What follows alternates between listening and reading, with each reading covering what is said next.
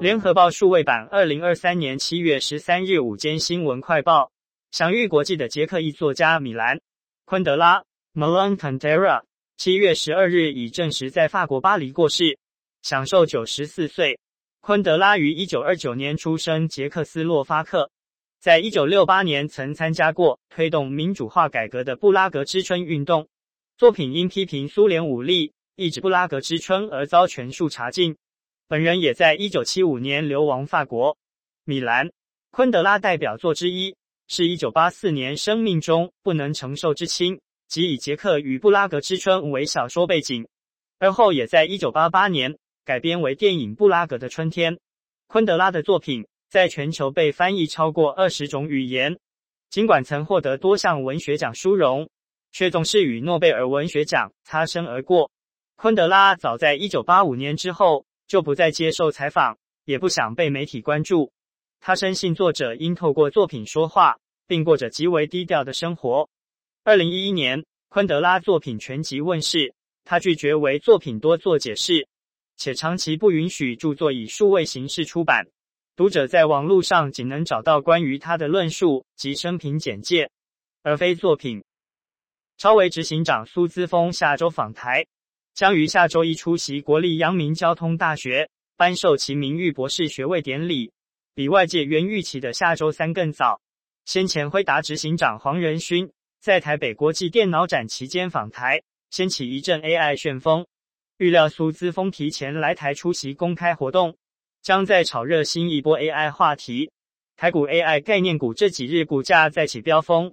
包括技嘉、广达、英业达、伟创。维星等迭创新高，半导体族群的台积电、影威、精测、京元电股价同步大涨。苏姿丰原定下周访台，主要行程是拜访供应链客户与厂商，并参加超微十九日举办的 AMD Innovation Day。苏姿丰提前在阳明交大露脸，市场关注超微推出新的 Me 三百后，在 AI、伺服器汉语绘图晶片与辉达的竞逐再起。也可忘记黄仁勋之后，再度掀起 AI 旋风。国军汉光三十九号演习结束后，空军将于八月在东南部海空域举行重要操演，管制规模比往年更大，涉及最大弹道高度、无限高、警戒海空域全面关闭。根据涉及通报资料显示，八月空军重要操演，警戒管制范围北起台东成功，南至巴士海峡。东至兰屿外海等三个警戒海空域，距离均逾两百公里，涉及最大弹道高度从一万八千尺以下及零至无限高。此次空军操演，即八月八日、十五日、十六日及十七日共四天，另有三天预备日。操演时间海空域关闭。军事专家表示，空军会依响定与状况以及作战进程，区分地对空、空对空和空对舰的射击。内政部营建署道路工程组组长张之明涉嫌于二零二一至二零二二年间，曾接受挂名国民党立委郑天才国会办公室执行长张腾龙招待喝花酒，利用职权收贿，护航特定厂商得标。台北地检署十二日指挥调查局桃园市调处，兵分二十二路搜索，以被告身份约谈张之明、张腾龙、营建署课长詹嘉欣及相关厂商共十二人。被检讯后，经曾依反贪污治罪条例等罪声押禁见张之明和张腾龙，欲令詹嘉兴五十万元交保，黄姓业者及庄姓业者各三十万元交保。检调接获检举，张腾龙于二零二一至二零二二年间，以中间人角色，涉嫌替有意竞标的厂商和张之明牵线，使特定厂商取得营建署招标的云林县太阳能光电发电设施相关标案。道路改善工程审查案，以及其他县市的市区道路整修标案，张之明也曾接受张腾龙招待喝花酒，透过护航特定厂商顺利通过审查，取得上述标案，收贿达数百万。宜兰县南澳神秘沙滩，根据耆老口述，五十几年前曾出现过海龟，却没有正式记录。就在七月九日凌晨，出现一只重达百公斤绿蠵龟。爬上岸，成为当地有史以来的第一笔记录，而且是北回归线以北的东北海域。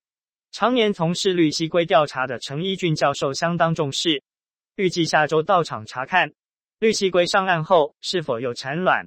绿蠵龟属于一级保育类野生动物，适合亚热带，每年五至十月进入产卵季。